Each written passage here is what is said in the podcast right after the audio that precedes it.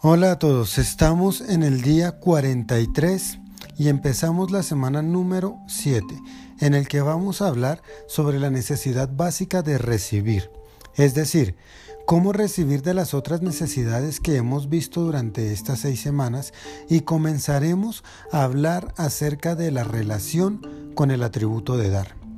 Esto, esto parece contradictorio y nada fácil de asociar podemos ver dos posibles escenarios.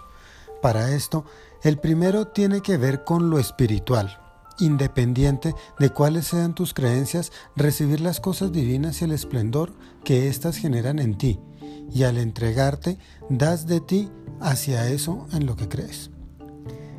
El segundo punto hace relación con las personas, saber recibir para tener algo que dar es importante entender que podemos dar poniendo nuestra intención completa a otro en un acto sencillo como escuchar y así entregar a los demás, ya que cuando haces esto estás dando tiempo, compañía, dedicación, atención. Lo que esto genera es que cuando lo hacemos nos preparamos para recibir de las otras personas puede ser lo mismo que otros tienen para darnos en algún momento. Entonces nos permite recibir con una actitud humilde y así apreciar eso que nos dan, ya que al darle valor a lo que recibimos agradeceremos todo lo que llegue. Incluso si esto que no estamos recibiendo no es tan bueno. Por ejemplo, cuando tu pareja se desahoga, le estás dando tiempo.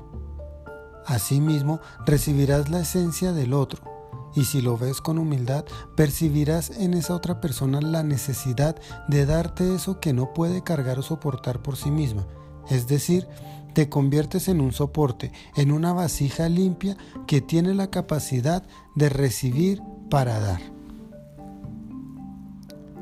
Esta es la reflexión del día de hoy es importante tener en cuenta que no tenemos que estar tan pendientes de recibir cosas buenas, sino ver nuestra capacidad de poder recibir incluso una mala noticia y que ésta nos puede conllevar a dar algo bueno, porque tenemos la capacidad y la intención de solucionar siempre algo. Es innato, es del ser humano. La frase del día de hoy, para complementar esta reflexión, es la siguiente. El dar y recibir son polos opuestos, que en ocasiones se encuentran en una misma vía. Para el ejercicio del día, vas a encontrar a alguien a quien puedas escuchar. Recibe su situación de manera objetiva. Hazlo con toda tu atención, es decir, toda tu disposición y tu ser es algo que entregas y al mismo tiempo recibes, ya que en estos días con la tecnología no tenemos relaciones de tipo físico y nos lleva a un mundo virtual que nos puede robar la alegría de tener contacto con otros. Incluso el recibir esos momentos es una forma más de poder recibir, valga la redundancia, y agradecer por ello. Eso fue todo por la reflexión del día de hoy. Nos vemos mañana en el día 44.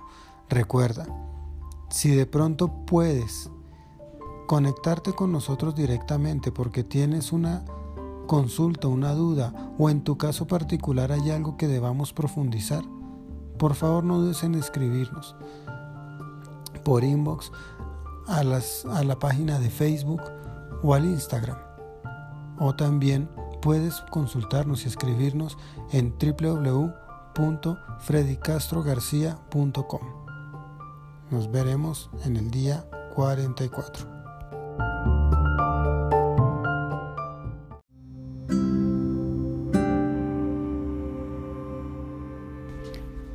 Hola a todos, entramos al día 44 del proceso de sanidad de emociones básicas. En el día de hoy vamos a hablar de la relación que hay entre la necesidad de recibir y la del rigor o límites.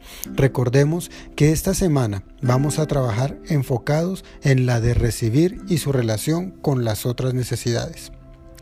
La humildad es el principal atributo de la necesidad de recibir. En ocasiones es bueno ver que los demás tienen algo de lo que puedo aprender es saber que podemos estar en una posición más baja que otros en diferentes campos de la vida y también tiene mucho que ver con el honor. Es necesario comprender que la humildad no significa que seamos pisoteados. Para esto es forzoso poner en acción lo que hemos rectificado de las otras necesidades a lo largo de estas semanas y del proceso que llevamos hasta el día de hoy. Si hemos podido trabajar en este proceso de rectificación, podemos reconocer aquello que merece honor durante este trabajo realizado y lo que representa al interior y se refleja al exterior, la acción. La manifestación de la relación entre la humildad y los límites es aceptar y actuar con rigor y o fuerza. Saber en qué momento liderar y direccionar, es decir, poner rigor a esa humildad cuando debas ejecutar algo sin pasar por encima de los demás. No es algo sencillo, de hecho suena un poco complicado. Una situación como esta puede verse cuando como padres ponemos juicios y castigos sobre nuestros hijos, incluso cuando reconocemos que debemos ser humildes, entendiendo que en ocasiones ellos nos pueden enseñar de manera indirecta aspectos del rol de padres en determinados momentos. Otra forma de poner límites desde la humildad es el de no buscar el reconocimiento de los otros o hacer las cosas para que seamos alabados o puestos por encima de los demás. Si ese fuera el propósito, no habría humildad. Y si eres reconocido, ten la humildad para ver a los demás como si fueran iguales a ti y no correr el riesgo de ser despreciado o despreciada. Es decir, veo al otro al mismo nivel que al mío. El límite se hace manifiesto en la acción, cuando ni te desprecias ni te vanaglorias ya que lo que recibes o dejes de recibir es por lo que representas y debes hacer respetar eso por las acciones en sí mismas, es decir, lo que ejecutes, y no por las personas o la persona que ejecuta la acción en sí.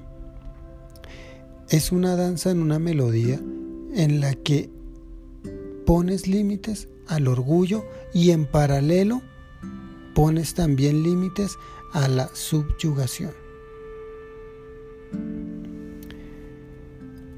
Esto es la reflexión de hoy.